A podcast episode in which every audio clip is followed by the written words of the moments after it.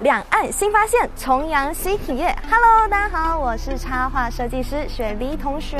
重阳佳节，秋高气爽，刚好遇上假期，于是呢，我今天就来到了北京一条著名的文化街——琉璃厂，来感受感受一下这里的人文气息。那琉璃厂呢，它源于清代，当时各地来北京参加科举考试的举人呢，大多都会聚在这一带，因此呢，这里贩售书籍啊，或是笔墨纸砚的店铺呢，就比较多了，形成成了一个浓厚的文化圈。另外，就是今天呢，我要去探访一位非常厉害的老师，他有多厉害呢？先卖个关子，等下再告诉大家哦。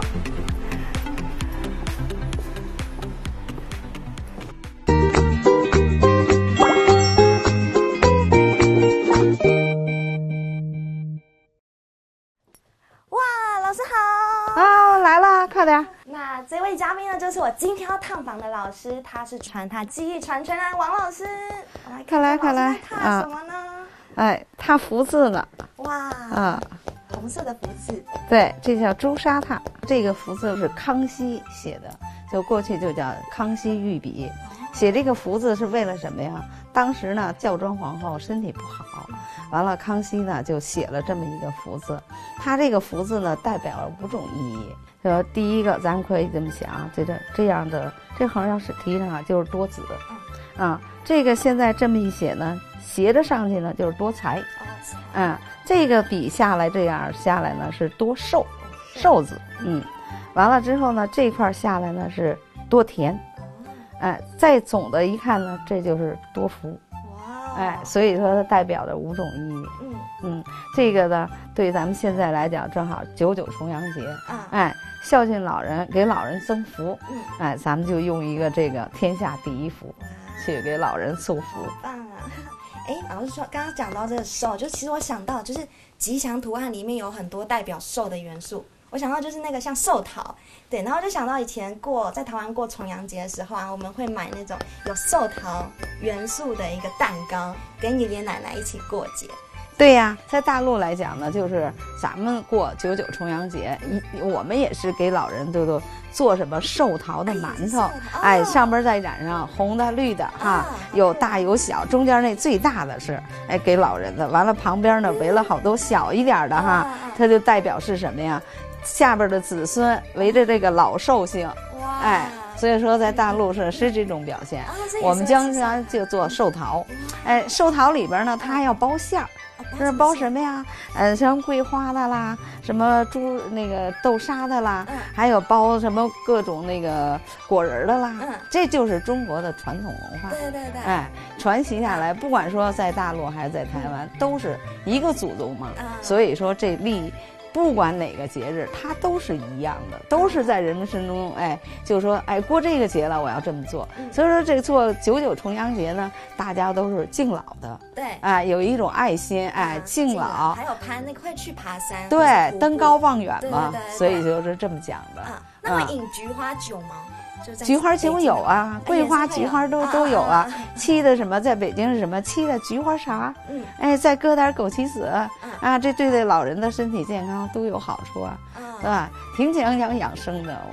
嗯，那其实两岸这个过重阳节的传传统还是一样的，就还是传承。对对对对。像用吉祥语句啊，来象征美好的寓意。没错，它都是。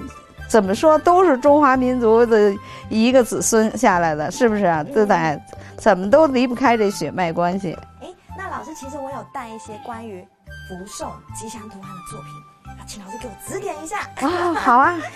噔 噔噔噔噔，老师，这是我的明信片。哦。对，然后这其实就是我当时画的一些一系列的福禄寿喜财的一个插画。然后呃，它是用福禄寿喜财的一个吉祥图案的谐音作为一个切入点，那就是通过一个全新的视觉语言来进行一个阐述。像老师可以猜出来这是什么吗？有三只羊，三羊开泰。三羊开泰哦，对。就是三只羊，对一对对，些谐音的一些吉祥语，然后来做一个创作。那因为我发现，就是吉祥图案在以古代人他们会把它印在可能饰品上面，佩戴在身上，就象征美好的寓意。那我想到现代人他们会，因为我们现代人就是手机不离身嘛，所以我就将这些图案就是印在这个手机啊手机壳上面，就是把吉祥带啊。在身边的意思。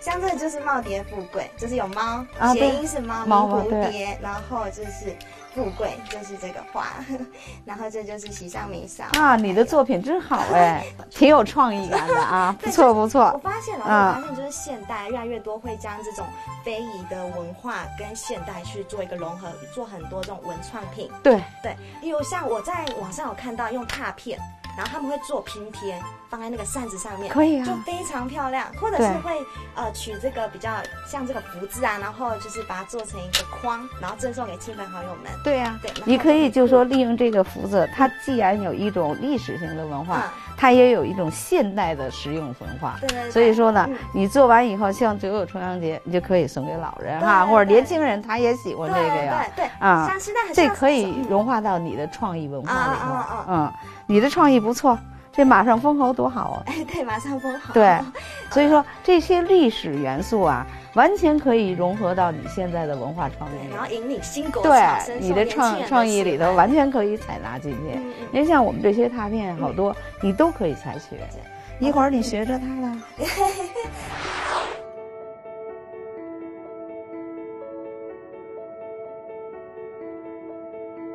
上纸哈，给它纸比平以后，给它上水，就这样上就行。但是不要让它一次喝满，让它稍微润一下。来，再喷。嗯，对。拉回来的时候几乎碰着自个儿的肚子，这个力度才够呢。你看，打出去，拉回来，对。它这样刷的话，纸就不会起毛子了。对。下不去的就可以用刷子尖儿打一打，这时候咱们就可以踏了。嗯，踏的时候就这个，还是两边不要脏，就这地子不要脏，这么踏，嗯。